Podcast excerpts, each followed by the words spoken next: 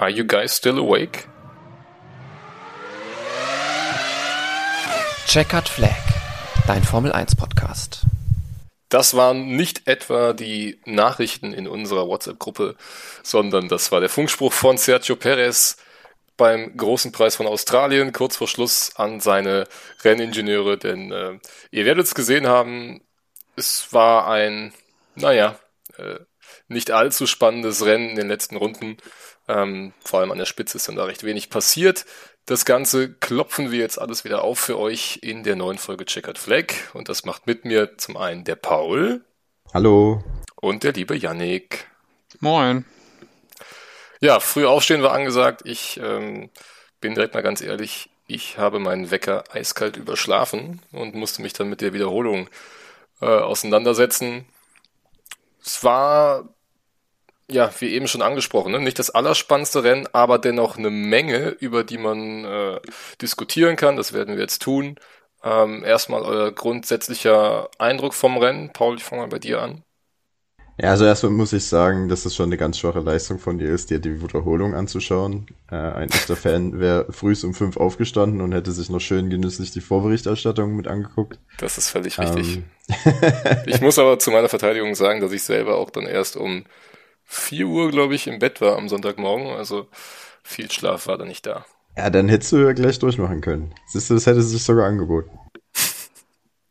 Aber grundsätzlich zum Rennen ähm, finde ich die, die neue, also das, der Streckenlayout wurde ja stark angepasst. Ähm, die eine Schikane wurde rausgenommen. Äh, die alten Kurven 10 und 11 ähm, wurden entfernt, ähm, sodass man jetzt quasi äh, ab Beginn des zweiten Sektors dann bis zu der schnellen Links-Rechts-Passage ähm, ein Vollgas-Geradeausstück hat.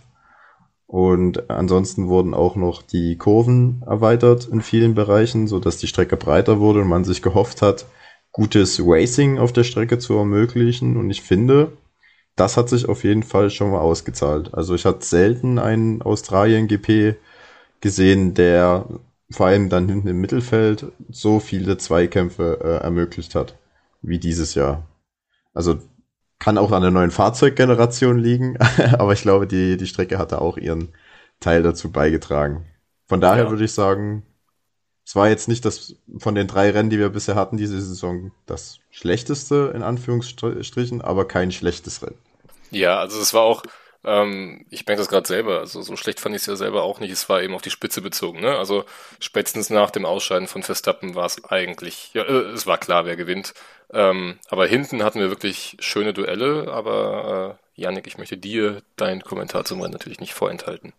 Ja, ist ja eigentlich schon alles gesagt soweit. Ne? Also äh, gebe Paul da recht, dass die äh, Streckenanpassung definitiv ein Gewinn war. Ähm, hat mir auch sehr gut gefallen, aber ich würde halt auch sagen, also es war jetzt nichts äh, Spektakuläres da in Australien. Was mir sehr gut gefallen hat, dass die, dass die Fans da ähm, so gute Stimmung gemacht haben und es ja wirklich wie ein großes Festival war. Also äh, das auf jeden Fall sehr positiv hervorzuheben. Ich glaube, äh, alles in allem ein gelungenes Wochenende für die Formel 1, sowohl als, äh, als Fan als auch äh, ja, für, für die für Australien. Ähm, und äh, ja, aber ich freue mich jetzt auch, um ehrlich zu sein, äh, wenn wir kommende Woche nach Europa kommen und äh, Imola ansteht.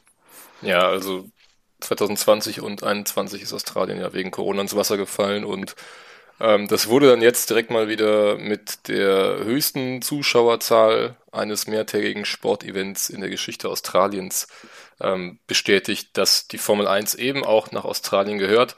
Ähm, für meine persönliche Vorliebe allerdings an den Anfang einer Saison. Also ich finde, dass in Australien die Saison starten muss. Danach können wir uns dann von mir aus über Asien nach Europa bewegen.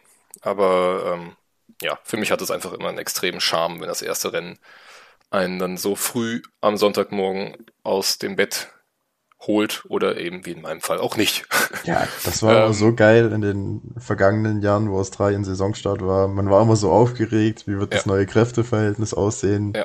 Und dann frühs in aller Frühe aufstehen. Das hatte schon immer äh, besonderen Charme, der dieses Mal auch da war, aber irgendwie nicht so wie wenn Australien der Saisonauftakt ist. Also da fehlt auf jeden Fall was.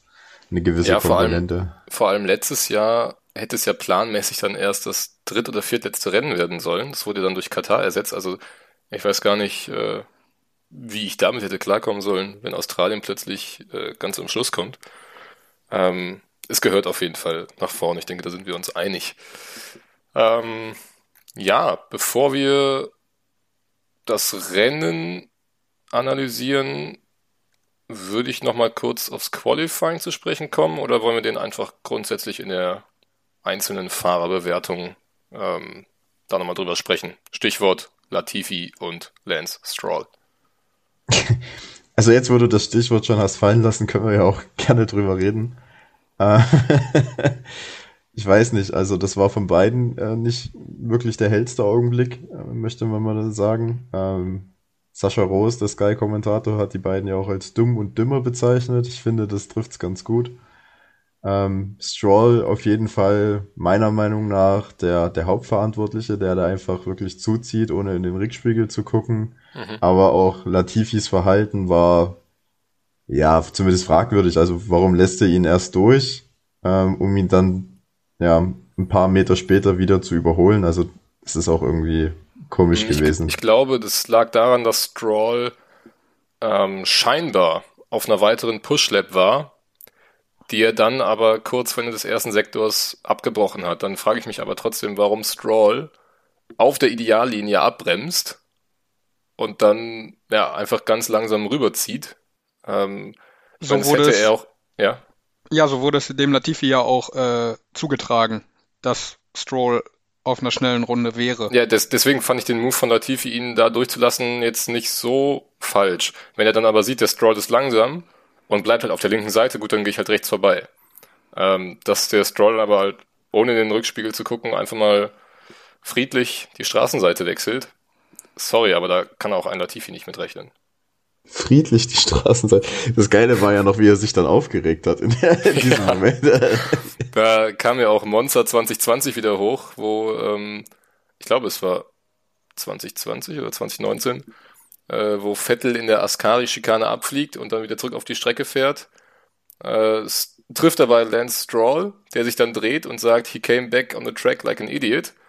Und dann im selben Atemzug aber auch wieder, ohne zu gucken, ob einer kommt, zurück auf die Strecke fährt und dabei noch Pierre Gasly abschießt. Oder Daniel Quiert in dem Fall. Ähm, naja, also klassischer Stroll-Moment. Ähm, aber dann lass uns mit dem, mit dem Rennen starten. Ich glaube, wir sind uns da einig, dass es von beiden Seiten nicht ganz gut aussah, aber der Hauptschuldige in dem Fall Lance Stroll war. Ähm, der ja dann auch zu Recht äh, bestraft wurde. Mit drei Plätzen. Genau, im nächsten Rennen dann. Ähm, dann geht's los mit äh, Carlos Sainz, der ja im Qualifying auch eine Menge Pech hatte, denn ähm, er war auf einer sehr guten Runde, ähm, und dann, ich glaube, ein oder zwei Sekunden bevor er über Startziel fährt, ähm, gab es die rote Flagge wegen des äh, Alonso-Unfalls. Und äh, ja, da musste Carlos Sainz nochmal raus. Er wurde aber zu spät rausgeschickt, um äh, ja, dann zwei Push-Runden fahren zu können, die man eben in Australien brauchte, um die Reifen ins richtige Fenster zu kriegen. Dementsprechend nur Startplatz 9. Ähm, ja, und dann in der zweiten Runde, in der schnellen Schikane im dritten Sektor ja einfach viel zu schnell reingezogen, ähm, dreht sich dann und äh, hat ja sogar noch Glück, dass er keinen anderen mehr abschießt, bleibt dann im Kies hängen. Ähm, ja, ich fange mal an bei Yannick. Ähm, für mich sah es so aus, als wäre es das gesamte Wochenende bei Carlos Sainz einfach zum Vergessen. Äh, ich denke mal, du wirst mir da recht geben. Ja, definitiv. Also gebrauchtes Wochenende für den Spanier. Ähm, ich glaube, die Runde, die ihm dann verwehrt geblieben ist, ähm, was du gerade angesprochen hast, die wäre ziemlich gut gewesen und ich glaube, da wäre auch deutlich weiter vorne mit gewesen. Ähm, gut, ist jetzt nicht so Pech gehabt. Ähm, ja, Platz 9 man muss die Ansprüche jetzt anheben. Daher dann doch ein relativ, ja, schon ein Desaster, würde ich sagen äh, nur vom Platz 9 zu starten und dann ja das Missges Missgeschick dann in der, in der ersten Runde. Äh, sehr gebrauchtes Wochenende. Ja, ähm, es ist jetzt auch eine Serie gerissen, ne? Also die letzten 17 Rennen war ja allesamt in den Punkten ins Ziel gefahren. Diese ist jetzt offiziell beendet. Ich meine, es war die drittlängste Serie. Korrigiert mich, wenn ich falsch liege. War auf Ähm, jeden Fall hab- eine sehr lange Serie. Ja, auf Ja, jeden Fall genau. sehr, sehr lange. Ähm, ja, er hatte den Start auch schon überhaupt nicht hinbekommen. Paul, würdest du sagen, es war falsch, auf den harten Reifen zu starten? Mm, Ich glaube, der harte Reifen war schon die richtige oder wäre die richtige Entscheidung gewesen, weil wir haben ja gesehen, dass die meisten Fahrer auf dem Medium sehr starke Probleme mit Graining bekommen haben und dass ähm, Alonso und auch Alex Albon und Kevin Magnussen, die auch auf den harten Reifen gestartet sind, da eine gute Pace gehen konnten oder eine bessere Pace gehen konnten als äh, respektive die Fahrer auf dem Medium-Reifen.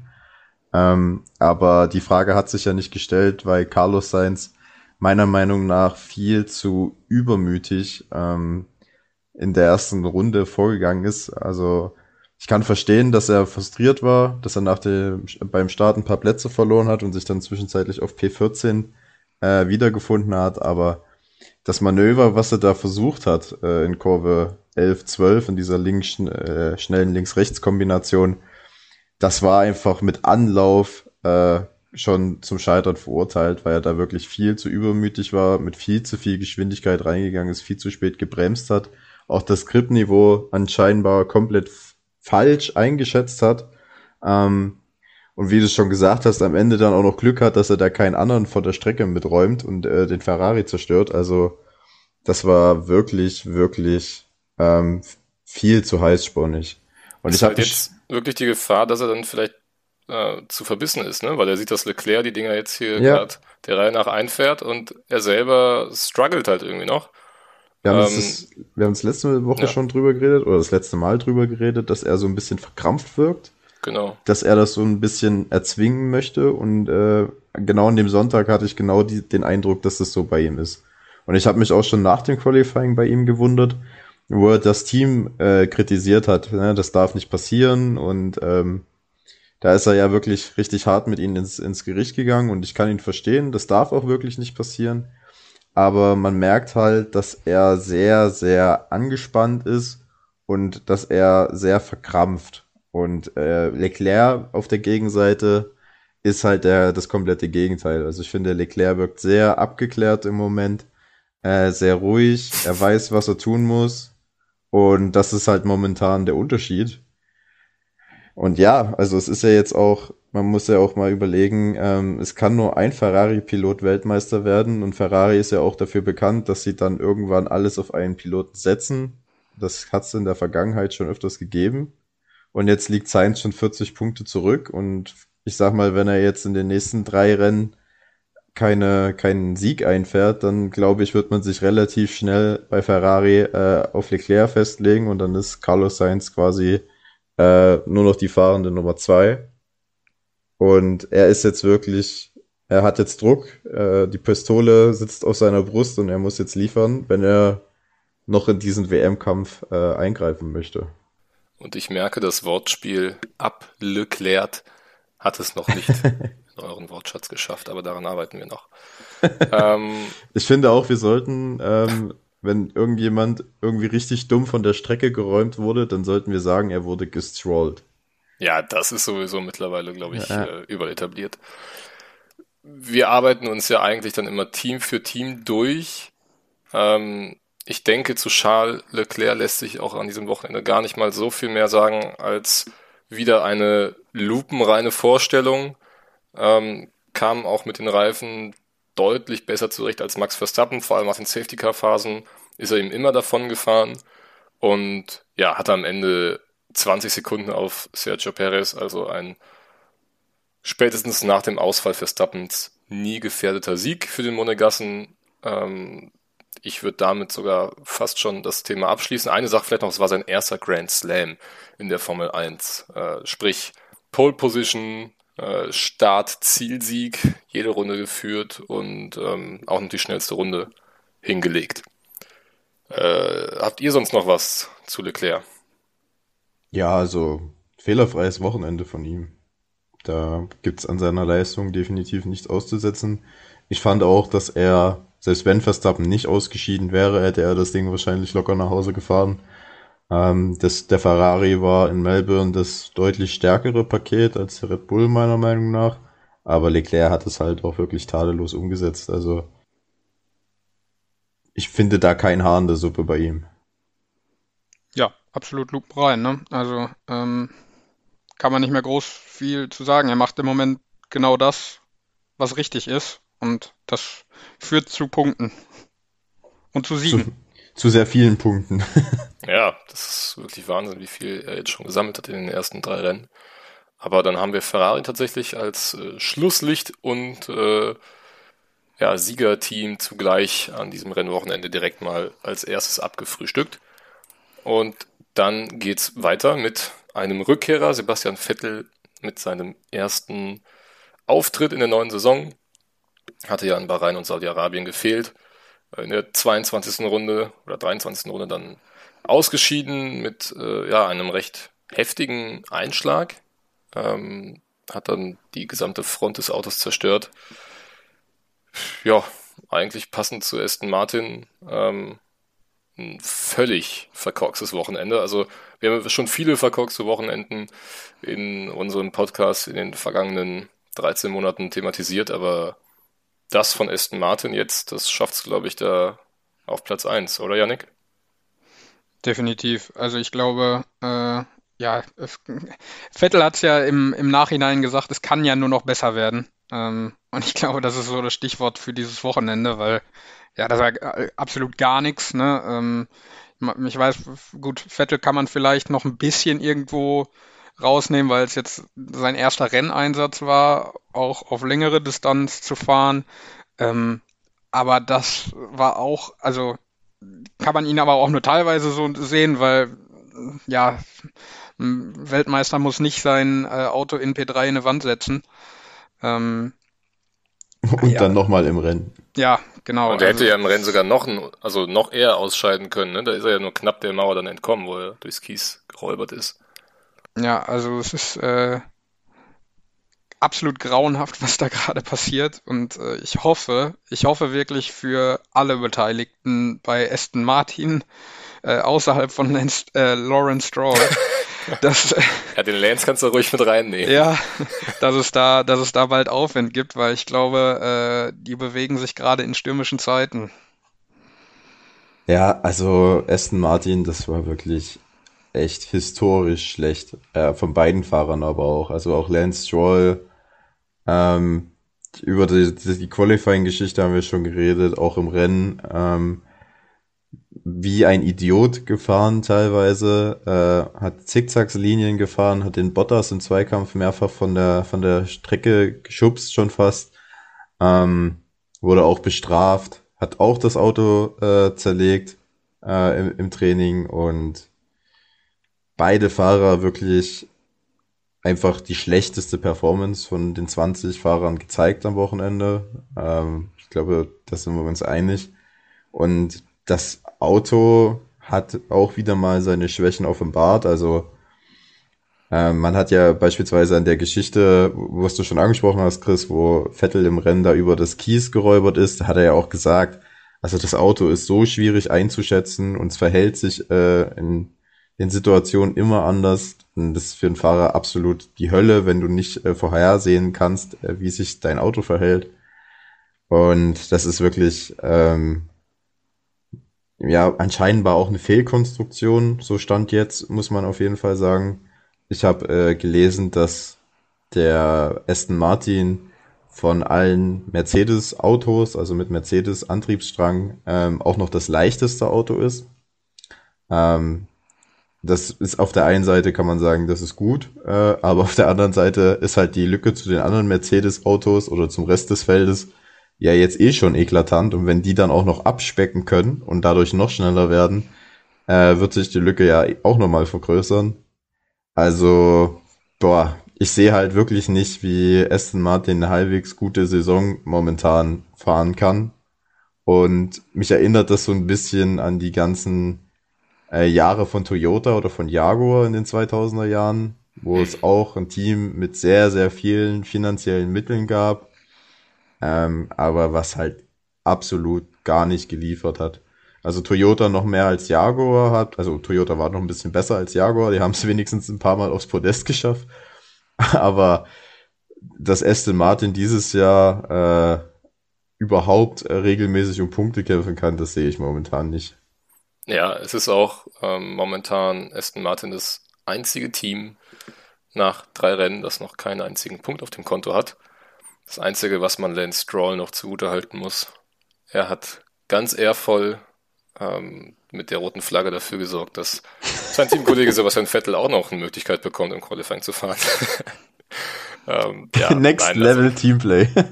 also das war wirklich absolut gar nichts. Am Ende, ja, neun Sekunden hinter Platz 10, inklusive einer 5 Sekunden Strafe, du hast es schon angesprochen. Und ich glaube, da waren die Stewards ja auch noch gnädig. Ne? Also für die Szene mit Bottas hätten sie eben ruhig nochmal 5 Sekunden aufbrummen ja. können.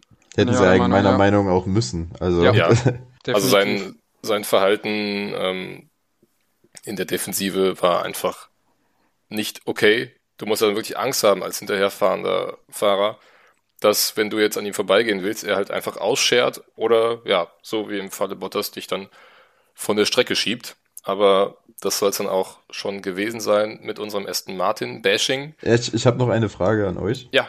Ähm, was haltet ihr von Mike Craig? dem neuen Teamchef? Bisher kann ich gar nicht so viel zu sagen. Ich finde, ihm fehlt es einfach an Persönlichkeit. Also, er ist für mich kein, keine Persönlichkeit, kein Formel 1 Teamchef. Gehe ich ähm, ja mit Chris, muss aber auch äh, sagen, dass ich ihn sehr angenehm finde in der ja. Art, äh, wie er sich gibt. Also er versucht sich immer vor das Team zu stellen, ähm, greift keinen persönlich an, sondern handelt wirklich im Sinne des Bestens. Äh, im, ja, ne, aber äh, ja, und er hat ja auch, er hat ja auch einen wirklichen Sauhaufen jetzt anscheinend übernommen, ne? Also ja, absolut. Und aber wie Chris sagt, das ist halt ähm, so dieser dieser dieser Aura fehlt irgendwie um den herum, ne? Also ich glaube, er ist ein sehr guter Arbeiter, aber dann halt im inneren Kern und er trägt das nicht wirklich nach außen. Ob das jetzt gut ist oder schlecht ist, das können wir, glaube ich, schlecht beurteilen. Ich wollte ähm, gerade sagen, mir fehlt diese Aura auch ein bisschen bei Andy Seidel und man könnte ja jetzt eigentlich nicht sagen, dass der noch nie gute Arbeit geleistet hat bei McLaren.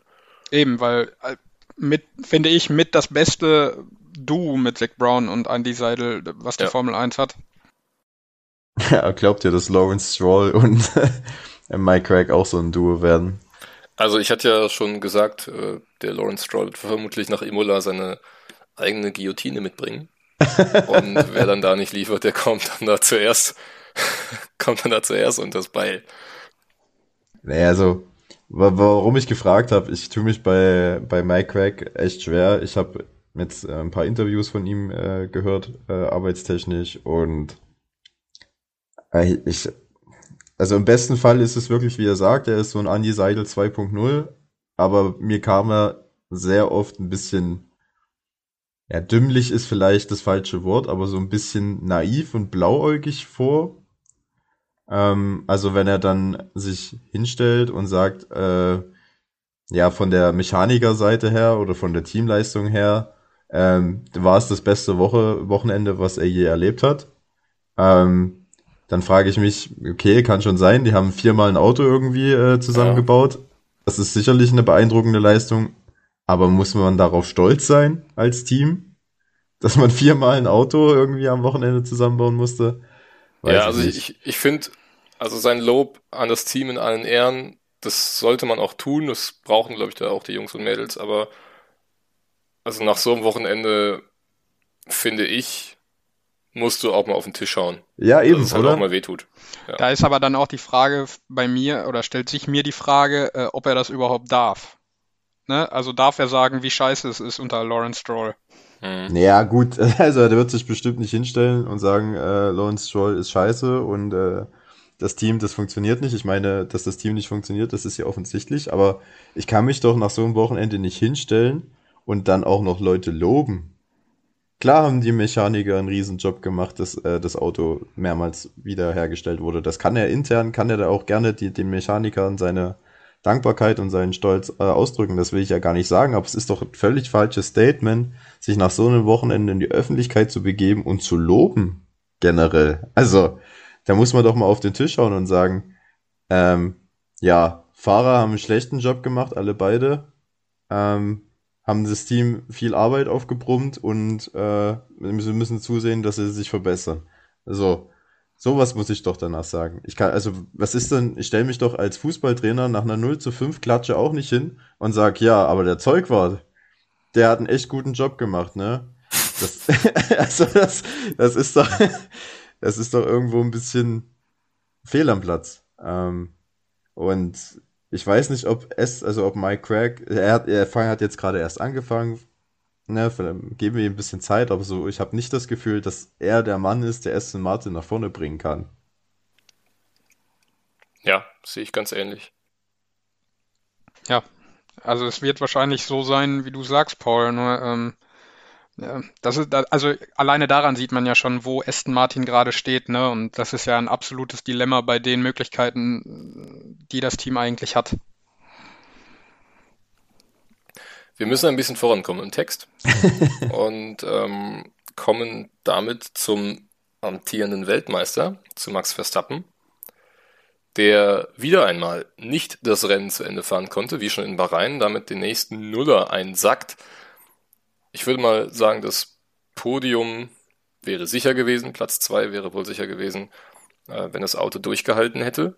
Aber anscheinend äh, arbeitet man bei Red Bull nach demselben Konzept wie Alpine, nämlich Leistung vor Verlässlichkeit. Und äh, ja, so kam es eben, dass er sein Auto nach 38 Runden abstellen musste. Hm, wir hatten es vorhin schon angesprochen, vor allem nach den Safety-Car-Phasen hatte er extreme Reifenprobleme und konnte dann nicht mehr mit Leclerc mithalten. Und ja, viel mehr weiß ich persönlich auch nicht, was ich dazu sagen soll. Ich weiß nicht, Yannick, hast du noch irgendwas? Ja, wir haben wir es ja schon mal schon mal gesagt, in Bahrain war es, glaube ich, ne? Wo die Red Bull so Probleme hatten, ne? Ja. Ja, ja, ja genau, ja. Also es ist ja das gleiche, das gleiche leidige Thema wieder. Ne? Also Verstappen war sehr, sehr angepisst, verständlich im, im Nachhinein. Und ähm, ja, wenn man Weltmeister werden möchte oder das bestätigen will, dann kann man sich äh, in den ersten drei Rennen zwei Ausfälle nicht erlauben. Ja, definitiv. Und das hat ja Max Verstappen auch so gesagt. Also um Weltmeisterschaften braucht man sich mit der Zuverlässigkeit keine Gedanken machen. Das war so sein Tenor und er hat auch absolut recht. Ähm, Helmut Marco hat im Anschluss gesagt, dass sie das sich auch nicht erklären können, warum es jetzt diese vielen Zuverlässigkeitsprobleme gibt, weil man ja 2021 nicht einen technisch bedingten Ausfall hatte und jetzt halt schon, wenn man den Perez-Ausfall mit dazu nimmt, in drei Rennen drei Ausfälle. Ähm, das ist schon kurios. Und also Verstappen hat jetzt 25 Punkte, Leclerc steht bei 72. 71. Also, nee, 72. Also die offizielle Formel 1 Seite sagt mir gerade 71, deswegen. Echt? Ich, ich habe mhm. auch 71. Okay, dann bin ich falsch. Aber, aber gut, der eine Punkt macht jetzt auch nicht so dick. Aber es sind auf jeden Fall ähm, fast 50 Punkte Abstand nach drei Rennen. Ähm, es ist schon eine Mammutaufgabe jetzt. Ähm, gut, Vielleicht bei 23 Rennen kann man darauf spekulieren, dass Leclerc vielleicht auch mal einen Nuller hinlegt, aber für Red Bull ist es jetzt schon, stehen sie schon jetzt nach drei Rennen quasi mit dem Rücken zur Wand, was die WM angeht.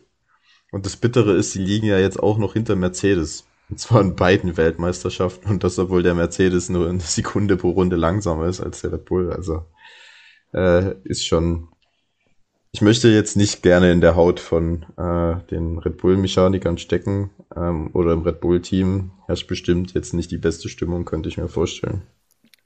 Ja, also der, der Blick auf die Fahrer-Weltmeisterschaft ist wirklich grandios.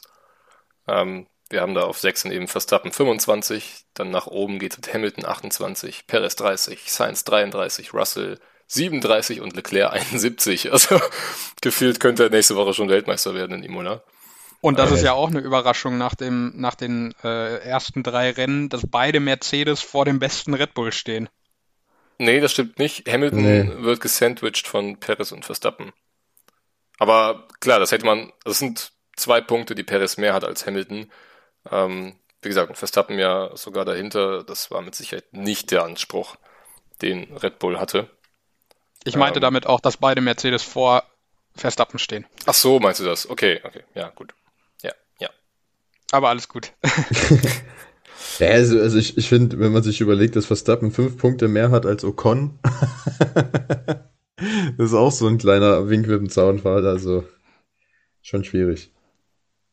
Dann machen wir es jetzt genauso, wie wir es eben bei Ferrari gemacht haben, von einem ausgeschiedenen Piloten zum Podest-Piloten, nämlich Sergio Perez. Der hat dann seinen Red Bull auf Platz 2 manövriert. Ähm, ein sehr, sehr ansehnliches Überholmanöver gegen Lewis Hamilton vollzogen, vor der ersten Safety-Car-Phase, meine ich. Wo er dann äh, eben ja, auf dieser langen Gegengraden ähm, wo die Schikane entfernt wurde, im zweiten Sektor außen herum vorbeigegangen.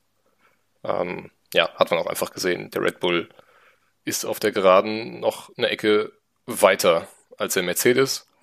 Ähm, das Sergio Perez, ja, sonst von mir jetzt an der Stelle auch nicht mehr so viel zu sagen. Ähm, ich mir das Qualifying-Ergebnis angucke, da ist er Dritter geworden. Ähm, relativ nah an Verstappen dran. Also wir haben jetzt nicht mehr diese vier, fünf, sechs Zehntel, die wir in der letzten Saison oft gesehen haben, die die beiden trennt, sondern es war jetzt nicht mal ein Zehntel zwischen Verstappen und Perez.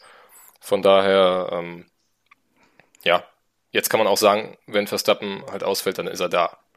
Äh, auch wenn es jetzt nur Platz zwei war und nicht der Sieg vor Leclerc.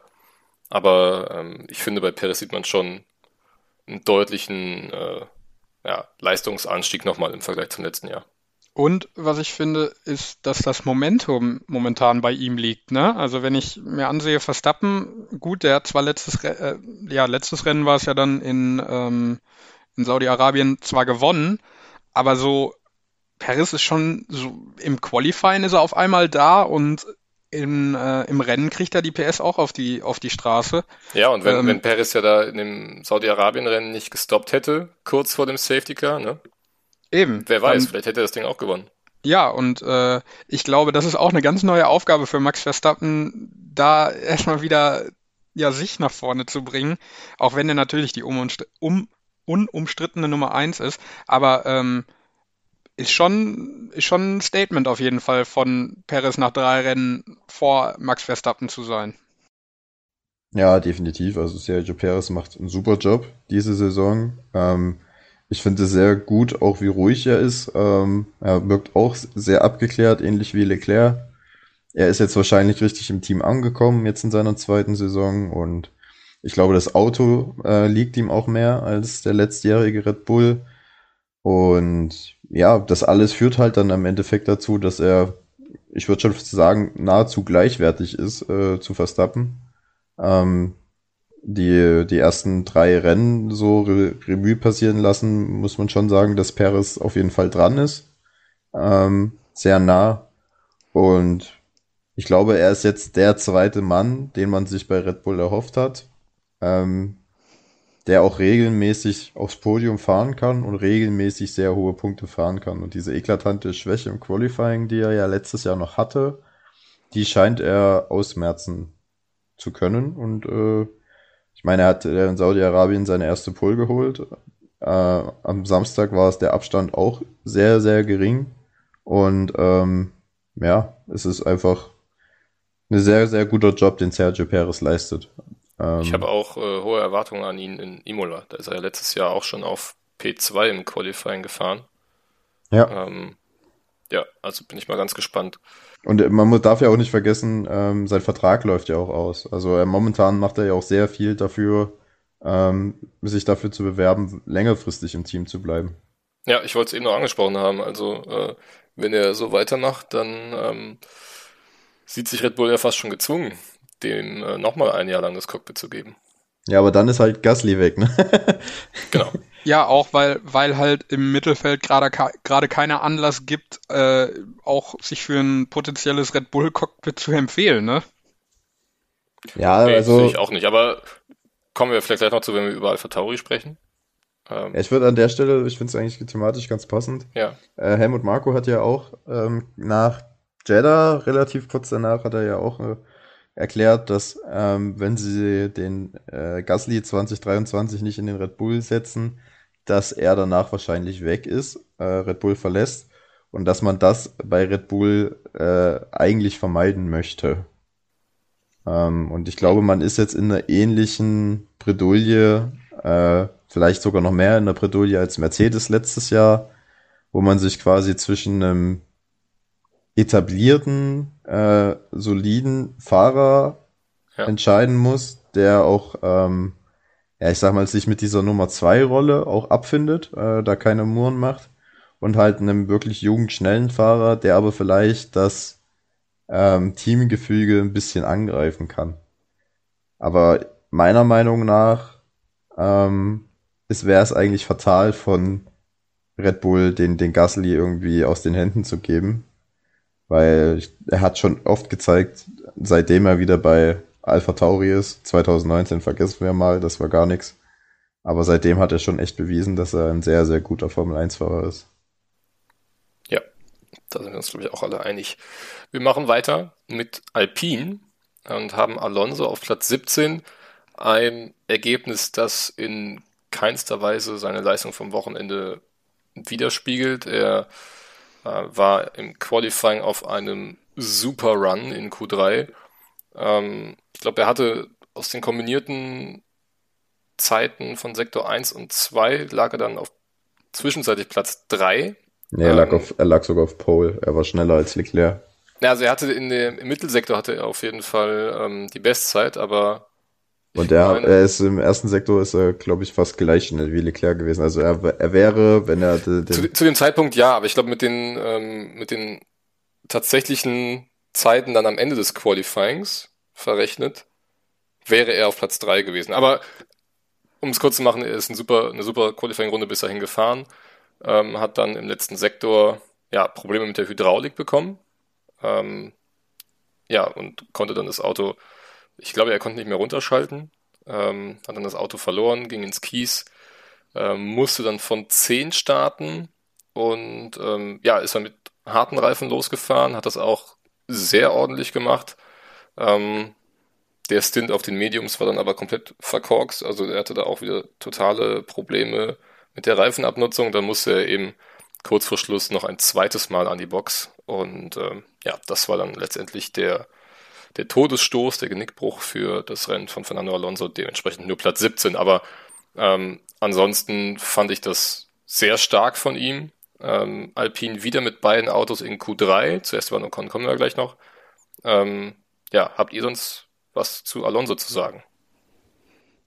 Ja, also, also bei, bei, mir, ich kann es kurz machen, Paul. Ähm, das Ergebnis von diesem Wochenende, also beziehungsweise aus dem Rennen, entspricht jetzt nicht dem, was, äh, ja, was Alonso drin hatte und so. Deswegen, ähm, ja, rechne das, mach da ein Streichergebnis raus und äh, ja, in Imola sieht das schon wieder ganz anders aus. Also sonst äh, eine absolute Topleistung. Ne? Also mit seinen, ich weiß nicht, 42 Lenzen, glaube ich. Nee, ich glaube, glatt, glatt, glatt 40. Glatt ja, 40, ja. ja äh, macht er immer noch einen guten Job, wobei der Teamkollege ja doch schon deutlich weiter vorne ist. Sowohl im Rennen als auch äh, ja, in, der, in der Weltmeisterschaft. Finde ich gar nicht. Also ähm, ich glaube, wenn bei Alonso das Wochenende normal verlaufen wäre oder ein gutes Wochenende gehabt hätte, dann wäre er auf jeden Fall auf dem Podium gelandet. Ähm, wahrscheinlich da, wo Russell am Ende stand. Ähm, ich war eine sehr, sehr starke Leistung und ich habe eigentlich schon mit sehenden Auges quasi während des Rennens gedacht, äh, als die zweite Safety-Car-Phase kam und die den Alonso nicht reingeholt haben, dachte ich mir, ja gut, dann habt ihr, da habt ihr euch jetzt um die Punkte gebracht. Habe ich auch gedacht, ähm, ja. Und genauso ist es gekommen. Also wenn man da äh, ihn an die Box geholt hätte, dann wäre er auch in den Punkten gelandet. Das glaube ich ähm, wiederum nicht. Weil seine Mediums haben ja trotzdem nicht funktioniert, obwohl er dann quasi weniger Runden auf denen abzuspulen hatte. Weißt du, was ich meine? Also, dann wären sie ja sonst, wenn er früher auf Mediums gewechselt wäre, wären sie vielleicht dann einfach äh, proportional hätte, früher in die Knie gegangen. Aber er hätte ja nicht so viel Zeit beim Stop verloren. Und wäre ja auch weiter vorne im Feld gelandet. Ähm, und ob er dann nochmal so weit rausgereicht worden wäre, ähm, dass er die Punkteränge ja, verlässt, ja, ja. weiß ich nicht. Ähm, also ich bin mir ziemlich sicher, dass er es in die Punkte geschafft hätte. Aber sei es drum, ähm, das war halt wirklich einfach strategisch eine absolute Fehlentscheidung. Ähm, ja, und im, im Qualifying hat er halt einfach Pech gehabt. Aber es war ein sehr starkes Wochenende und ich finde, man hat auch gesehen, dass der Alpine ähm, wirklich im Vergleich zum letzten Jahr dann äh, performance-technisch doch schon einen Sprung nach vorne gemacht hat. Absolut. Also, und ich glaube auch, dass Alonso jetzt in dieser Zeit seiner Karriere auch ähm, lieber ein Auto hat, was zwar eventuell etwas häufiger ausfällt, aber mit dem er dafür dann, wenn es denn durchhält, auch um die vorderen Plätze mitkämpfen kann, als dass er jetzt jedes Rennen sicher ins Ziel kommt, aber nicht mehr als Platz 9 oder 10 drin wäre für ihn. Ja, wobei man sagen muss, also nach, er hat ja jetzt schon äh, den dritten Motor drinne gehabt äh, im dritten Rennwochenende und dann versagt im Qualifying trotzdem die Hydraulik, also das ist schon sehr hart, ja, äh, was die Zuverlässigkeit angeht bei Alpine. Ähm, aber ja, man hat's ja begründet, ne? Man hat ja gesagt, so Performance können wir am Motor nichts mehr machen, die werden ab September eingefroren, äh, aber Haltbarkeit, da können wir noch was tun und deswegen schauen wir halt, dass wir erstmal Performance über die Haltbarkeit stellen. Ähm, Finde ich, ist ein legitimer Ansatz.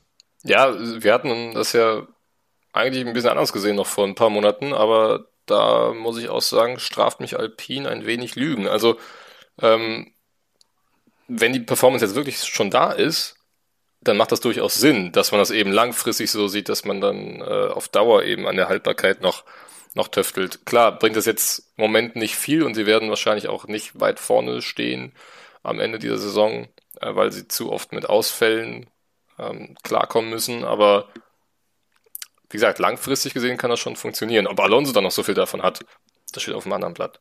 Ich glaube, keiner von uns hat sich hat halt Alpine zugetraut, dass die ein schnelles Auto bauen. Deswegen nee, haben wir ja. so über diesen Ansatz war, gelacht. das war ja auch in der in der in unserer Season Preview ähm, haben wir Alpine ja dem zugesprochen, dass sie das meiste Absturzpotenzial haben. Ja. ja. Aber da haben sie uns äh, Lügen gestraft. Das müssen wir jetzt an der Stelle dann auch mal lobend anerkennen. Ähm, positiv Absolut. überrascht. Zumindest ja. was die Performance angeht. Ich würde Ocon trotz äh, Yannick nicht gänzlich widersprechen, dass Ocon zumindest mal nochmal einen großen Schritt nach vorne gemacht hat im Vergleich zum letzten Jahr, finde ich. Ich finde, ähm, das ist momentan der, Kon also mit Charles Leclerc der konstanteste Fahrer, den die Formel 1 hat. Der fährt jede Woche seine Leistung ab. Er ist halt ja. regelmäßig auch in Q3, ne? Also das muss man schon sagen. Ich finde, das, das Niveau, das Niveau kannst du halt nicht vergleichen, so dass Leclerc halt konstant gewinnt und Ocon dann konstant Punkte holt, ja. Er wird halt nie vorne richtig angreifen, finde ich. Aber, ähm, und wenn beide Alpins ins Ziel kommen und ich sag mal ein in Anführungszeichen normales Rennen fahren, dann sehe ich Alonso da auch immer noch vorne. Ähm, finde aber trotzdem, dass Ocon ähm, diese, in diesem Jahr wahrscheinlich mehr Punkte holen wird für Alpine und eine wichtigere oder bessere Rolle spielt als im letzten Jahr.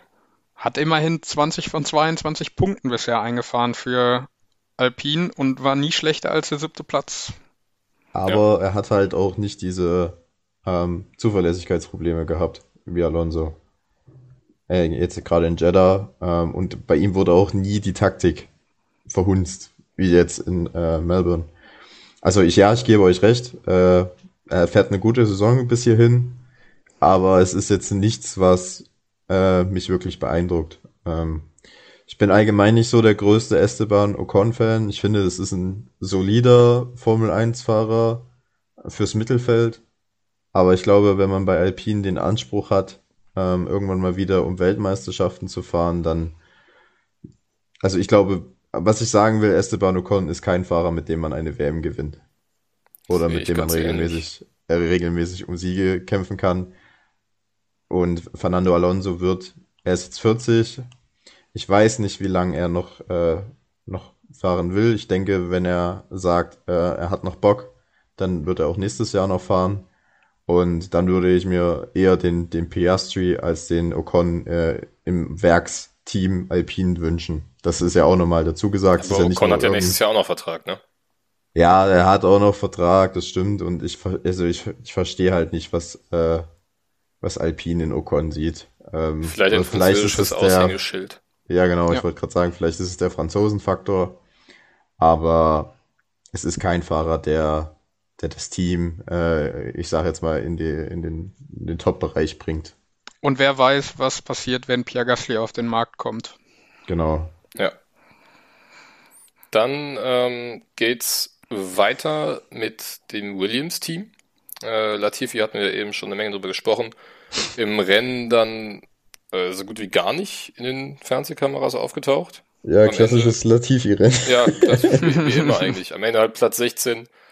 Ähm, ja, wüsste ich jetzt nichts, was man da noch großartig zu sagen soll, abseits des Qualifyings. Aber für mich der eigentliche Fahrer des Tages ganz klar Alex Albon von äh, Platz 20 gestartet und dann einen Wahnsinns 56 Runden Stint auf den harten Reifen hingelegt.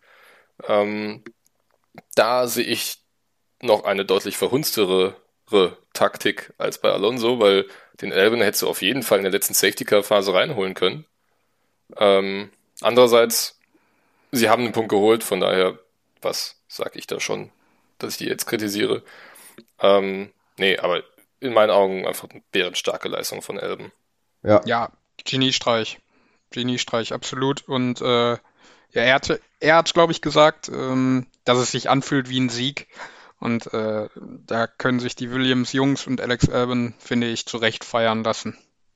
Wer sich am meisten feiern lassen kann, ist eigentlich ähm, der Teamchef, Just Capito. Ich weiß nicht, ob ihr das äh, Sky-Interview gesehen habt mit ihm im Nachhinein, da musste ich sehr lachen, ähm, wo er erklärt hat, dass er sich da gegenüber seiner Strategieabteilung durchgesetzt hat, weil die wollten den Albon eigentlich schon viel früher reinholen und er hat gesagt, nein, nein, lass den draußen, lass den draußen, holt den nicht rein und ähm, am Ende hat es sich ausgezahlt, ähm, dass sich der Teamchef durchgesetzt hat. Ich weiß nicht, ob ihr euch erinnert, er hat ja auch schon in, in Drive to Survive in der, in der vierten Staffel gesagt, dass wenn man ganz hinten ist, dass man dann wirklich mal auf riskante Strategien setzen muss, um in die Punkte zu fahren. Ähm, und ich glaube, da hat er uns jetzt ein sehr gutes Beispiel für gegeben, was er damit meint, weil das war wirklich, ich, das war erst, Alban ist ja wirklich erst in der aller, allerletzten Runde an die Box gekommen. Das ist ja, das habe ich noch nie erlebt, dass sowas gemacht wird und dass es dann auch noch gut ausgeht. Das ist unglaublich. Also wirklich, eigentlich Story of the Day und äh, Jos Capito ist eigentlich der Fahrer des Tages.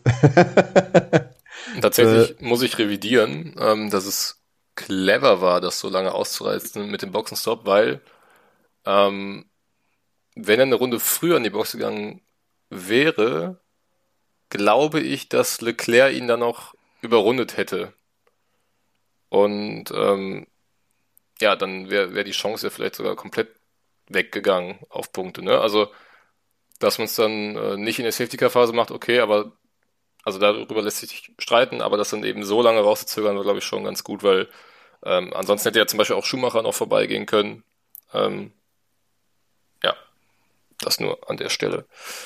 Ähm, ja, zu Schumacher und Haas. Nee, jetzt, jetzt sag doch bitte mal noch was zu Just Capito. Wie könnt ihr das so unkommentiert stehen lassen? ja, ich habe das ja. Interview nicht gesehen. Ähm, ich glaube, dass er eine gute Arbeit macht bei Williams, steht jetzt schon seit Monaten außer Frage. Also muss ich dich enttäuschen, da kann ich nicht mehr zu sagen jetzt. Ich muss ja. Chris auch anschließen. Ich habe nämlich nicht, ich habe das Interview auch nicht gesehen und äh, denke auch, dass er eine gute Arbeit macht. Und nee, das aber wirklich, also das war so geil, ich habe so gelacht und das ist so eine tolle Geschichte. Der hat ja wirklich erklärt, äh, wie er sich da gegen seine Strategieabteilung durchgesetzt hat und gesagt hat, nein, lass den fahren, lass den fahren, wir holen den nicht rein und Wahnsinn, wirklich äh, toller Typ, der Just Capito, dass der, dass er da auch die, da dieses, ich meine, das ist ja auch so ein bisschen Rennintelligenz. Äh, er ist ja schon sehr lange im Motorsport und da hat er aber wirklich ähm, auch gezeigt, was für ein gutes Gespür er hat. Es war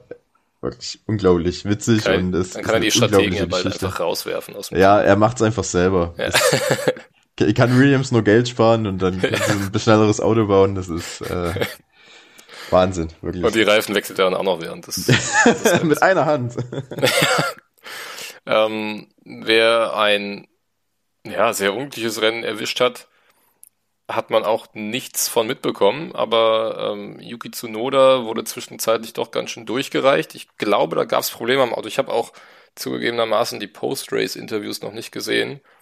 Ähm, das war dann in der Zeit, ich glaube, das müsste so kurz nach der ersten Safety-Car-Phase oder kurz vorher gewesen sein. Ähm, da hat Schumacher ihn dann auch überholt und innerhalb von zwei Runden hatte er schon über zwei, drei Sekunden Rückstand. Ähm, ich weiß nicht, Janik, hast du da irgendwie noch mehr mitbekommen? Nee, also ich habe ich hab auch im Kopf, dass er Probleme äh, mit der Hydraulik hatte. Ähm, bin mir jetzt aber ganz, nicht ganz sicher, also ohne Gewehr. Ähm, ansonsten wie Nicola Latifi, ne? Also kaum irgendwie eingeblendet gewesen ja. und äh, so sein Rennen für sich gefahren. Ja, er war auch nicht in dieser Kampfgruppe dann am Ende, ne? Vom hm. Mittelfeld, sondern er war da auch noch ein, äh, ein Stückchen dahinter. Ähm, aber generell, der Alpha Tauri äh, ist eher ein Rückschritt zum letzten Jahr, auch wenn Gasly zwei Punkte geholt hat mit P9. Ähm, aber zu Noda muss man auch mal lobend wohnen. Der ist ja auch noch nie in Australien gefahren, auch das erste Mal dort gewesen. Und dafür hat er einen echt guten Job gemacht, hat das Auto nicht zerlegt, ähm, war im Qualifying zumindest kompetitiv mit äh, Platz 12 und ja, knapp zwei Zehntel langsamer als der Teamkollege. Das ist äh, sehr gut im Rahmen. Ja, und im Rennen hat wahrscheinlich einfach dem Alpha Tauri die Pace gefehlt. Ähm, zumindest bei Tsunoda. Er hat wahrscheinlich auch Graining-Probleme gehabt, ist auch lange auf dem Soft gefahren. Ja, aber ich glaube, gibt's nicht viel zu meckern. Für, für Tsunoda war halt einfach nicht mehr drin in, der, äh, in Australien. Ja, Gasly hingegen hat die Punkte geholt ähm, ist Neunter geworden. Mhm, am Ende dann aber doch schon noch ein paar Sekündchen weg von Valtteri Bottas, also viel mehr wäre da jetzt auch nicht drin. Äh, Qualifying, ja, haben diesmal beide Alpha Tauri nicht das Q3 erreicht. Ähm, gut, bei Tsunoda ist jetzt nicht so außergewöhnlich, aber von Gasly waren wir aus der letzten Saison schon noch bessere Qualifying-Ergebnisse gewohnt. Äh, aber wie du schon gesagt hast, scheint das Team wohl eher einen Rückschritt gemacht zu haben. Ja, vor allem, Winter. Gasly war auch nicht mal knapp am Q3 dran, ne? Also ja. zu Alonso. Auf Alonso. Ja, genau. Also das ist schon, schon ja. ein Brett. Und das Rennen auch nicht sagen, ne? Also echt kaum eine Chance vorne anzugreifen, und, sondern eher Blick nach hinten, dass Position gehalten wird, ne? Ja. Ist ähm, gut, vielleicht ist es auch der Streckentyp kommt vielleicht Alpha Tauri auch nicht so entgegen. Ich meine, wir haben bei Red Bull auch Probleme gesehen. Ähm, das ist ja auch immer ein Indikator dafür, ob die, die Strecke dem Alpha Tauri liegt oder nicht. Vielleicht ist es in, ich sag mal, ja, in schnelleren Kursen wie jetzt Imola, vielleicht sind sie da stärker. Mal sehen. Aber in der Konstrukteurs-WM sind sie ja gut dabei. Also ist jetzt nicht so stark wie die letzte Saison, aber es ist jetzt auch, also ich würde trotzdem sagen, es ist ein solider Saisonstart für Alpha Tauri. Ja, ich, ich sehe es tatsächlich ein bisschen weniger positiv als solide. Ähm, ja, also ich weiß nicht. Gasly also, äh, mal, hat, äh, glaube ich, dieses Jahr einfach nicht das Auto, um halt auch mal zumindest mal einen McLaren in die Tasche zu stecken und halt auch Bottas im Alfa Romeo scheint er bis jetzt äh, na, einfach besser gewappnet zu sein als Alpha Tauri und im ja. speziellen Pierre Gasly. Aber schau mal, guck mal, Alpha Tauri hat in den ersten drei Rennen zehn Punkte geholt. Haas steht bei 12, Alpha bei 13. Also da ist äh, Platz 6 ist auf jeden Fall noch in Reichweite und ich würde Alpha Tauri nicht abschreiben und ich würde auch Gasly nicht abschreiben. Also Nee, abschreiben auf keinen Fall, aber ich bin eben noch nicht so weit zu sagen, dass es jetzt ein solider Saisonstart war. Ähm, ja, vor allem, also weil man ja eben unter anderem letztes Jahr noch mit Alpine eigentlich mithalten wollte und die halt diesen Sprung nach vorne eben geschafft haben und Alpha Tauri nicht. Und ich finde, ähm, wenn man bedenkt, dass bei Haas nur Kevin Magnussen die Punkte geholt hat und bei Alpha Tauri ja. schon beide Fahrer in den Punkten waren, ja, dann ist es schon wieder ein bisschen schwieriger, aber äh, Du darfst ja aber auch nicht vergessen, dass äh, Alpha Tauri auch schon wieder zwei Ausfälle hatte. Na, ja, also genau. Gasly lag ja, ja. in äh, Bahrain in den Punkten und ja gut, zu Noda wissen wir in Jeddah nicht, wie weit es da gewesen wäre, weil der ja weder im Qualifying noch im Rennen fahren konnte. Ähm, Aber da wäre ja bestimmt auch noch ein bisschen was gegangen. Also keine Ahnung, abwarten. Aber im Kampf um Platz 6 sind sie auf jeden Fall mit dabei, mit Haas und Alfa Romeo. Und ich denke, das ja. wird sich auch durch die, die Saison so ziehen. Ja, aber schöne Überleitung von Yannick. Damit sind wir nämlich jetzt schon beim Haas-Team. so war es gewollt. Äh, ja. Äh, Magnussen auf 14, Schumacher auf 13 und ich wurde vor der Saison belächelt, dass meine steile These, dass Schumacher in dieser Saison endlich Punkte holt, gar nicht so steil wäre. Ähm, ich muss ganz unverblümt sagen, dass ich an diesem Wochenende schwer enttäuscht war von Mick Schumacher, weil ähm, das wirklich ein furchtbares Rennen war. Äh, sehr viele unforced Errors gemacht. Er hätte locker in die Punkte fahren können, ähm, wenn er sich nicht selber verbockt hätte. Also so ehrlich muss man sein. Ähm, bei Magnussen hatte er halt das Glück, ähm, dass er nicht wie Carlos Sainz abgeflogen ist in der schnellen Schikane, denn auch er hatte sich da völlig verschätzt und ist dann da über die Wiese gerutscht.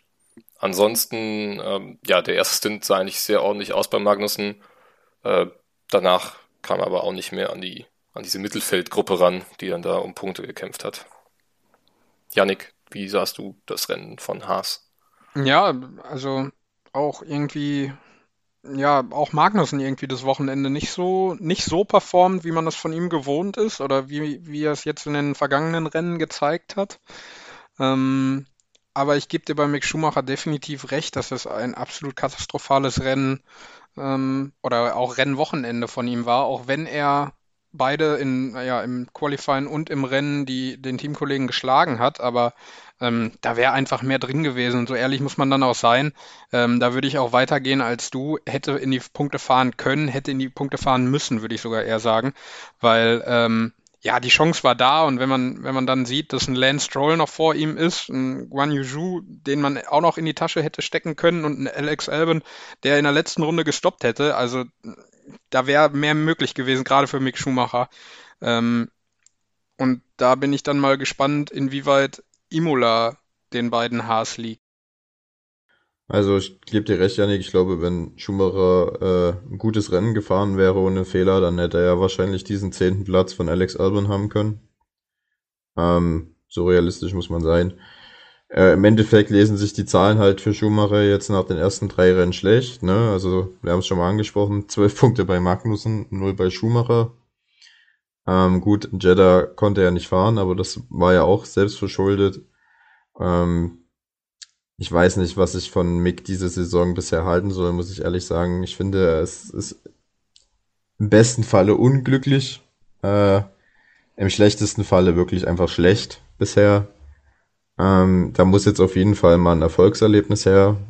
Und ein paar Punkte auf jeden Fall, weil ich habe es schon mal angesprochen gegen Magnussen. Der klar hat er viel Erfahrung, aber der war ein Jahr raus, der hatte keine kaum Saisonvorbereitung und ist momentan der äh, absolute Teamleader. Ähm, und das, obwohl Mick Schumacher eher in die Entwicklung des Fahrzeugs äh, involviert worden war und Kevin Magnussen da absolut keinen Input äh, zu geben konnte. Und dann ist es halt schon, wie es momentan aussieht, sehr, sehr bitter. Ja, da sind wir uns alle einig, wie so häufig heute. mm, über Stroll haben wir schon gesprochen, deswegen geht es weiter mit Platz 11. Guan Yu Zhu. Ähm, ja, also ich finde, der macht bislang wirklich einen ordentlichen Job konnte bislang seinen Punkt, den er in Bahrain geholt hat, äh, danach nicht mehr wiederholen, aber trotzdem, er macht diese Fehler halt irgendwie nicht, die man sonst bei Schumacher bis jetzt gesehen hat oder zumindest mal in Australien gesehen hat. Mm, Im Qualifying hat Zhu dann einen 14. Platz geholt, äh, recht deutlich dann aber weg von Tsunoda. Äh, aber immerhin Schumacher da geschlagen. Ähm, sein Teamkollege Valtteri Bottas, der ähm, hat wieder Punkte gesammelt, aber seine ewig lange Serie von Q3-Platzierungen ähm, ist jetzt gerissen. Also er hatte 102 Qualifyings Drei. in Folge oder 103 in Folge mhm. Q3 erreicht. Das ist äh, eine unfassbare Statistik. Ähm, vor allem, weil er dir jetzt auch noch in Saudi-Arabien und Bahrain mit dem Alfa Romeo aufrecht erhalten konnte und einem Lewis Hamilton das zum Beispiel mit dem Mercedes nicht gelungen ist. Ähm, ja, also es sind wieder Punkte für Bottas, wieder Punkte für Alfa Romeo und ja, ich weiß gar nicht, wo man da noch irgendwas kritisieren kann. Ne? Also wenn er an Stroll da vorbeigekommen wäre, beziehungsweise wenn Stroll nicht wie ein Irrer gefahren wäre, dann, dann wäre es für Bottas vielleicht sogar noch ein bisschen mehr nach vorne gegangen, oder Paul? Ja, also Bottas hat wieder ein sehr gutes äh, Wochenende geliefert, auch wieder ohne Fehler, muss man sagen. Ähm, dass Stroll ihn da von der Strecke schubst, das, äh, ja, damit kann er halt nicht rechnen. War meiner Meinung nach auch, auch ein grobes Foul. Ähm, aber im Endeffekt äh, das, den Alpha wieder in die Punkte gebracht ähm, und damit Job erfüllt, würde ich sagen. Und bei Bottas merkt man halt, ja, dass er jetzt äh, viel gelöster ist äh, als noch zu Mercedes-Zeiten und dass er es auch wahrscheinlich genießt, so diese Teamleader-Rolle zu haben und äh, er setzt es momentan sehr, sehr gut um. Und auch äh, Guan Yu Zhou ähm, beeindruckt mich sehr. Also ich hätte ich habe mir jetzt nicht die große Meinung von ihm gehabt äh, vor der Saison, äh, weil er mich auch in der Formel 2 nicht wirklich überzeugen konnte. Ähm, aber seine ersten drei Formel 1 Rennen waren schon sehr ordentlich. Ähm, hat keine Fehler gemacht. Ähm, hat auch schon zwei Punkte geholt. Äh, und ja, ich finde, er hat eine solide Basis gelegt für den Rest der Saison. Ähm, ja, ich finde, es läuft einfach bei Alpha. So Hat er nicht einen sagen. Punkt? Ist er nicht in Jeddah auch in die Punkte gekommen? Guan Yu Ja, ich meine, er ist zweimal Zehnter geworden, oder? Äh, nein, er ist also, rein Zehnter geworden. Ja. Okay, dann Aber gut, das, das soll seine, seine Leistung ja absolut nicht schmälern. Äh, ich, schlie also ich schließe mal an, Paul. Ähm, ich finde, der ist, glaube ich, gerade einfach in einem Prozess, in dem er extrem viel aufsaugt und ähm, aus diesen drei Rennen jetzt extrem viel mitnimmt und man sieht ja auch diese, diese positive Formkurve und wenn man einen Yuki Tsunoda dagegen vergleicht, der ja auch brutal gut gestartet ist ähm, und dann ja irgendwie so ein bisschen Tribut gezollt hat im letzten Jahr und jetzt Guan Yu daneben sieht, finde ich, ist da schon eine deutliche Beständigkeit zu sehen als damals bei Tsunoda und das ist, kann ja, äh, ja Alpha dann nur in die Karten spielen und Guan Yu dann auch. Ja, es wäre zu wünschen, dass Zhu nicht in dasselbe Loch fällt, in das Tsunoda gefallen ist. Ähm, weil dann so spätestens, ich würde mal sagen, Österreich, Frankreich, die Zeit letztes Jahr, wo Tsunoda dann wirklich schwach war. Ähm, ja, aber ich gehe da absolut mit. Also mich überrascht Zhu bis jetzt auch. Den hätte ich da deutlich weiter hinten im Feld gesehen wenn es zu Alfa Romeo dann nichts mehr gibt, dann äh, sind wir tatsächlich jetzt schon recht weit vorne angekommen, denn wir haben auf 6 und 5 die beiden McLaren. Äh, Ricardo halt Sechster, knapp hinter Norris. Ich glaube, er durfte dann aber auch nicht mehr richtig mit ihm betteln am Ende. Ähm, aber der McLaren kratzt langsam die Kurve, oder Yannick? Absolut, ja. Sie haben sich irgendwie gefangen, haben äh, die, das Dilemma vom Saisonstart zumindest teilweise aufgefangen und scheinen sich jetzt äh, zu etablieren in den ja, Top 5, Top 6.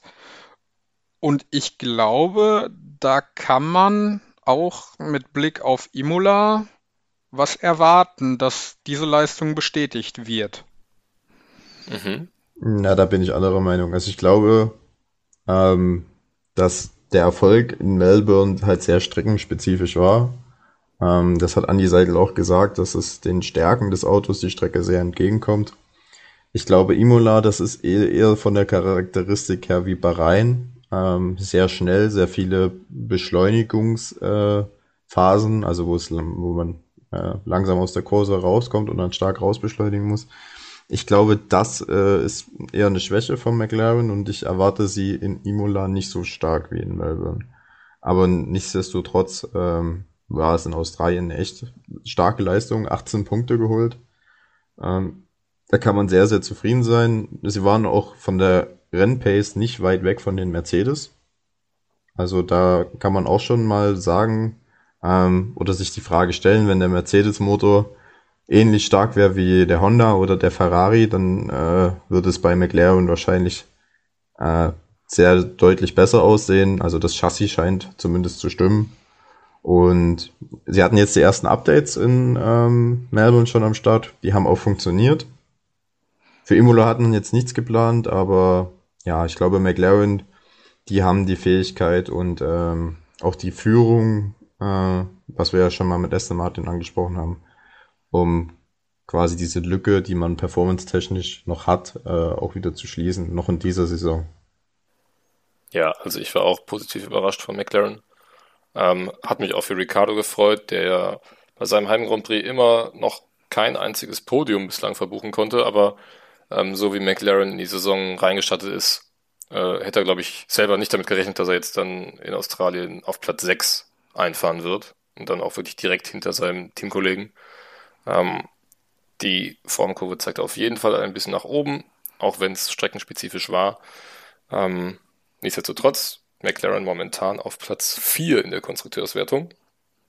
Ja, ähm, wer hätte das nach Bahrain gedacht? Ja, das stimmt. Ähm, und damit kommen wir zu Platz 2 in der Konstrukteurswertung, nämlich dem Mercedes-Team. Ähm, Hamilton auf 4, geschlagen von George Russell der damit sein erstes Podium mit Mercedes feiert. Ähm, ja, Hamilton entgegen aller Erwartungen beschwerte sich zwischenzeitlich am Funk, ähm, ob er nicht denn vielleicht doch an Russell vorbeifahren dürfte.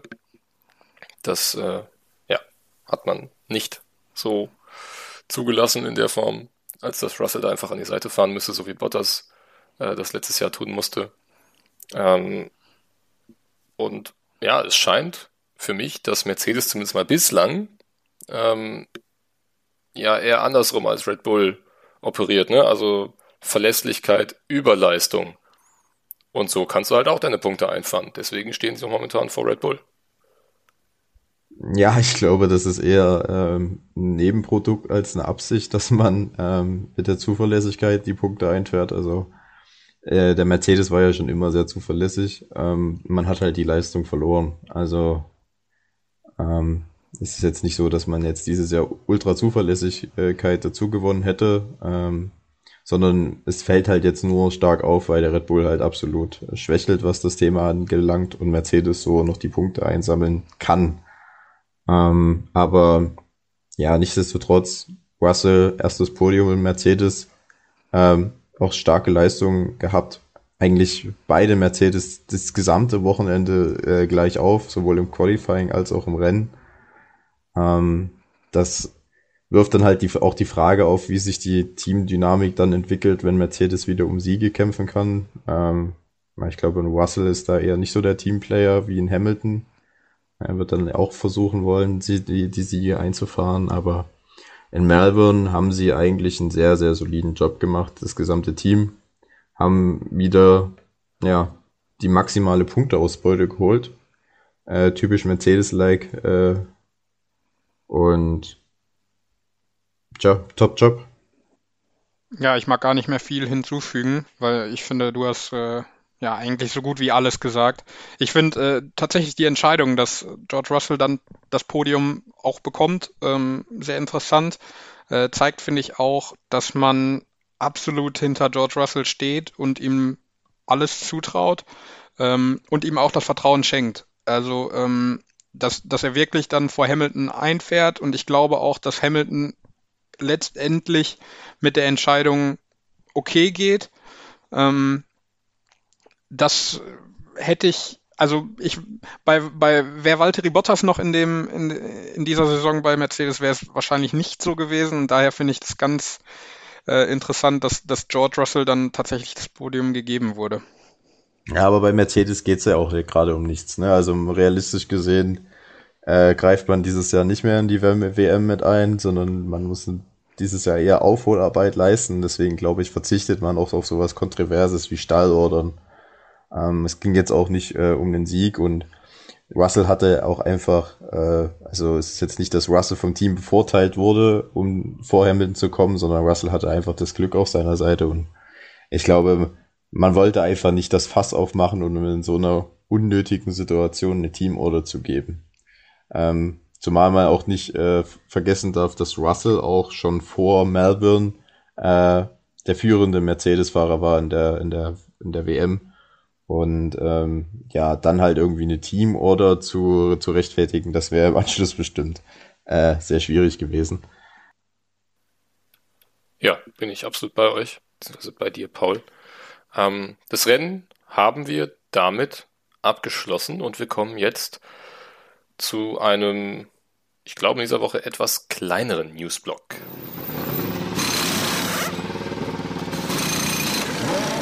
Und zwar haben wir den Las Vegas Grand Prix für 2023 bestätigt.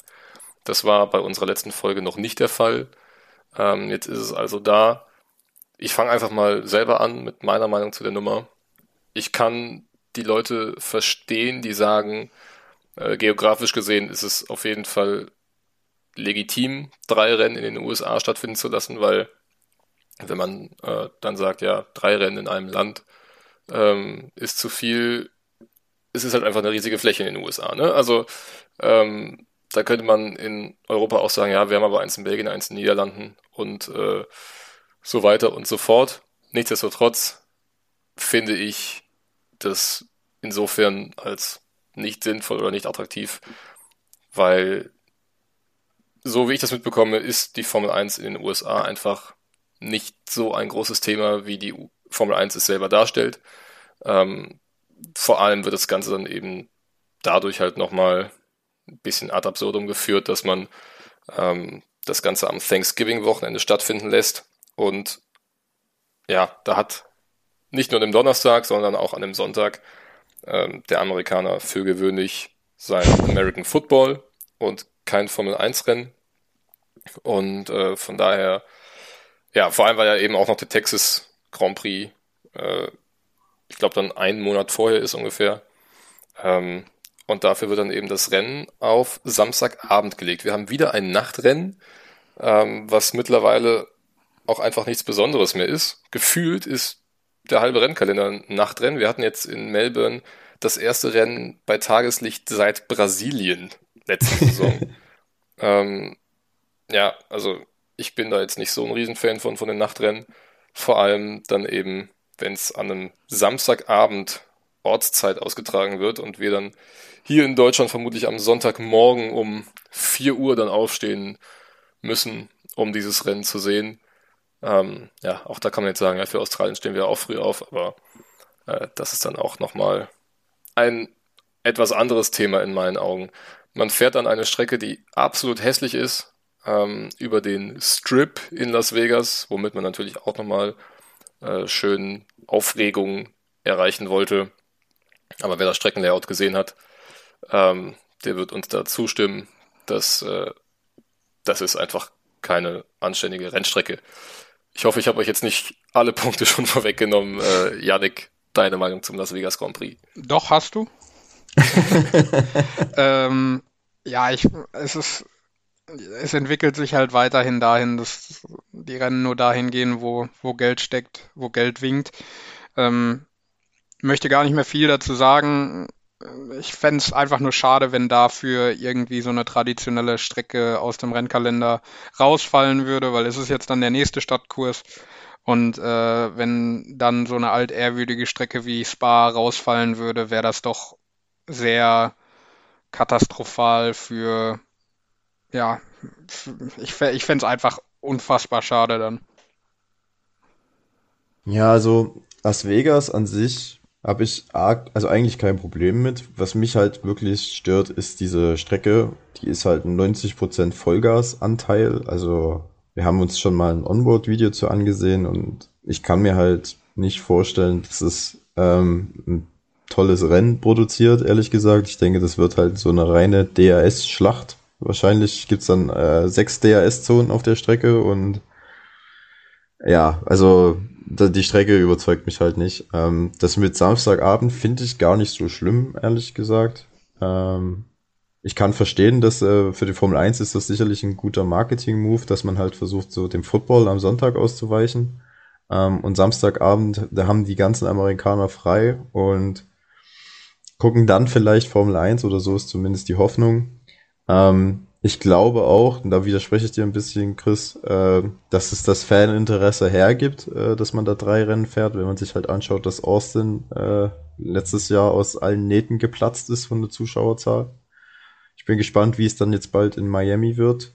Ähm, aber ja, ich gebe euch recht, also in, äh, ein wieder Nachtrennen hätte es meiner Meinung nach nicht gebraucht. Und äh, wenn man schon eine Strecke in Las Vegas fährt, was bestimmt vom Ambiente her ziemlich cool ist, ähm, dann bau aber auch bitte eine halbwegs vernünftige Strecke und nicht so ein Alibi-Kurs mit, äh, wo irgendwie immer fünf Kurven äh, eingehaut sind, die auch fast alle nur 90 Grad Kurven sind. Und der Rest ist quasi Vollgas. Ähm, das ist halt das, was mich an Las Vegas stört. Aber ja, also ich meine, da wird ja gerade alles groß neu gebaut, ne? Also Footballstadien. Ähm, wir haben ein Eishockey-Team, das da jetzt seit ein paar Jahren in Las Vegas ansässig ist. Man hätte da mit Sicherheit auch das Geld gehabt, um eine schönere Rennstrecke zu bauen, aber dann hättest du wahrscheinlich äh, ja nicht damit argumentieren können, dass man über die Hauptstraße in Las ja, Vegas genau. fährt und allen all den großen bunten Hotels und Bauten vorbei und das wollte ja, man halt haben. Man wollte davon. halt diesen Strip langfahren. Aber selbst, äh, du kannst doch meinetwegen den Strip langfahren. Mach das von mir aus, das, lass das deine lange Start-Zielgerade sein. Ja. Ähm, aber dann mach halt den, den Rest der Strecke so, dass es halt wirklich einer Rennstrecke äh, ähnlich kommt, äh, in einem Stadtkurs, mit ein paar Kurven, mit ein paar technischen Abschnitten ähm, und nicht nur äh, wirklich sture, stumpfes Vollgas, weil genau das wird es werden. Ja. Ähm, ja. ja. Der Alpin-Motor freut sich schon drauf. Ja. Der ähm, geht jetzt schon in Rauch auf, wenn er daran denkt. ja, dann ähm, nochmal etwas zum Rennkalender. Wir hatten ja die letzte Folge zum großen Preis von Saudi-Arabien ähm, mit dem Raketenangriff auf das auf die Aramco-Raffinerie oder ein Aramco-Gebäude. Ähm, der Saudi-Arabien Grand Prix wird nicht aus dem Rennkalender gestrichen, zumindest mal für 2023. Ähm, ja, wird da nicht dran gerüttelt. Anscheinend ist die Strecke sicher genug und mit sicher genug meine ich, es wird genug gezahlt. ja, ich, also, also, anders kann ich es mir nicht erklären. Es wäre eher eine News gewesen, wenn sie es rausgehauen hätten. Ähm, ich, also ich hätte auch vornherein nicht damit gerechnet, dass sie da wirklich die, die Strecke entfernen. Also ja. ja. das wäre so atypisch gewesen. Dafür ist Saudi-Arabien und Aramco auch einfach gerade äh, finanziell gesehen zu wichtig für die Formel 1. Ich wette mit dir, selbst als äh, der Russland-Angriff äh, auf die U Ukraine stattgefunden hat, hat man in der Formel 1 erstmal darüber nachgedacht, wie man einen Russland-Grand Prix weiter rechtfertigen kann, ja. bevor man dann eingesehen hat, dass, äh, dass man das vielleicht nicht tun sollte. Also was moralische Fragen angeht, äh, ist das Formel 1 Management wirklich ganz, ganz weit unten. Absolut. Thema News von euch? Habt ihr noch was? Ähm, vielleicht noch, äh, der ein, ein oder andere wird es mitbekommen haben in der Sky-Übertragung. Ähm, Charles Pick, der ja das Dams-Team übernommen hat, das man ja auch aus der Formel 2 kennt, der hat wohl Pläne, ähm, mit Dams auch in die Formel 1 zu kommen. So nichts Genaues weiß man nicht, nur dass es da dieses Vorhaben existiert. Ähm, Wäre auf jeden Fall cool, wenn wir zusätzliche Teams bekommen würden. Wir haben ja auch schon die ähm, den ne, Andretti, der an der Tür klopft. Vielleicht haben wir ja dann mit Dams noch zusätzlich wieder mal ein 24, 24er Starterfeld, würde ich mir auf jeden Fall wünschen. Aber ist bis jetzt, wie gesagt, nichts Konkretes und daher ja, wird es wahrscheinlich ähm, auch noch ein Weilchen dauern. Aber wäre auf jeden naja, Fall cool. Das, das würde ich sich ja mit dem gleichen, was Dominikali kürzlich gesagt hat, ne? dass es mehrere Teams gibt, die da gerade äh, konkret planen einzusteigen. Nur manche machen es eben nicht so offiziell, wie das Andretti eben tut. Also es könnte durchaus sein, dass Darms da schon äh, hinter verschlossenen Türen durchaus mal die Lage prüft, wie es denn aussieht. Äh, die maximale zulässige Anzahl an Teams ist laut Regelwerk momentan 13. Also es ja. könnten bis zu 26 Autos an den Start gehen, wenn sich dafür die Teams finden. Ähm, wir hatten ja jetzt auch noch, äh, glaube ich, dann unter der Woche Volkswagen, ne? die dann grünes Licht gegeben haben für Porsche und Audi. Ja, also erstmal in der, in der, in dem Aufsichtsrat gab's äh, grünes Licht, aber man hat sich jetzt noch nicht, äh, also man hat die Verträge noch nicht unterschrieben. Ja, Ähm, aber es ist wohl ja auch durchgeklungen, dass Audi sein Angebot an McLaren nochmal erhöht hat auf über 600 Millionen Euro. Ja, also es ist davon auszugehen, dass sowohl Porsche als auch äh, Audi als Motorenpartner in die Formel 1 kommen. Genau, uns, Audi dann bei McLaren und Porsche dann für Red Bull. Wahrscheinlich auch für Alpha Tauri, oder? Nehme ich an. Also ich glaube nicht, dass man jetzt bei äh, Alpha Tauri, wel, wessen, welchen Motor sollten sie sonst nehmen? Ne? Also wenn man jetzt schon diesen Red Bull Powertrain Abteilung da aufgebaut hat, ähm, sich dann mit Porsche noch einen sehr äh, potenten Partner an Land gezogen hat, dann würde es ja absolut Sinn machen, auch das Schwesterteam zu versorgen. Also ich kann mir da nicht vorstellen, Ja, dass man dann Toro bei Ferrari nochmal anklopft und fragt, hey, Ja. könntet ihr nochmal Ja, klar, nur, mit nur dass es Motoren eben die? Möglichkeit gibt, ne? weil Toro Rosso hat ja dann auch schon mal Motoren von Ferrari bezogen, während Red Bull dann beispielsweise von Renault beliefert wurde. Ja, aber jetzt hat man ja quasi bei äh, Red Bull dann Hausmotor ähm, und dann wird es ja gar keinen Sinn machen, irgendwie einen äh, externen Motorlieferanten zu benutzen. Ja. Gut. Ansonsten würde ich den äh, Newsblock jetzt zumachen und damit ähm, die letzte Rubrik des Tages einführen, nämlich das Tippspiel. Ja, genau. Äh, da wir jetzt schon bei einer Stunde 21 liegen, möchte ich es auch ganz schnell machen. Aber die Tipps geben es auch her, dass es schnell geht. Denn äh, nur Paul und Chris haben Punkte geholt mit ihrem Sieger Charles Leclerc. Äh, ich habe auf Max Verstappen gesetzt, dementsprechend ähm, keine Punkte geholt, beziehungsweise auch im, im Folgenden keine Punkte geholt. In der Gesamtwertung macht das einen äh, Punktestand bei Paul von vier, bei Chris und mir bei drei. Ähm, Chris, ich fange jetzt einfach mal an, weil ich keine Punkte geholt habe. Ich habe es mir Ja. während der Folge schon überlegt. Ähm, ich glaube, Max Verstappen kommt wütend nach Imola, wird da dort gewinnen. Ähm, Charles Leclerc wird Zweiter und äh, Sergio Perez komplettiert das Podium. Ich tue mich extrem schwer, äh, weil ich Perez durchaus den Sieg zutraue. Und ähm, ich sage dann einfach mal, dass sich mindestens mal ein Ferrari zwischen die Red Bull schieben wird. Und momentan sehe ich da Leclerc, deswegen äh, mein Tipp, Perez, Leclerc, Verstappen. Also ich denke, das werden die Ferrari-Festspiele auf äh, dem Circuit Enzo e Dino Ferrari. Ähm, beim großen Heimspiel, was ja eigentlich noch eher Heimspiel ist als äh, Monza, zumindest für die Marke Ferrari. Und ich tippe auf einen Doppelsieg in Rot. Ähm, ich glaube, dass Charles Leclerc seine WM-Führung weiter ausbauen wird und äh, Carlos Sainz mit Platz zwei sich dann äh, endgültig in die Rolle des Nummer zwei Fahrers äh, finden wird. Und ähm, ich tippe tatsächlich äh, Sergio Perez auf drei. Das ist notiert. Statistisch gesehen ist es ja wahrscheinlich, dass äh, Verstappen ausfällt. So kann man argumentieren. Nee, ich, ich habe mich halt damit schwer getan, ähm, dass wenn Verstappen durchfährt, ähm, dass Perez ihn dann eben nicht vorbeilassen muss. Es geht halt nur, wenn mindestens ein Ferrari zwischen den beiden ist. Ja. Gut, dann ist diese Folge eine üppige geworden, aber jetzt dann doch an ihrem Ende angekommen.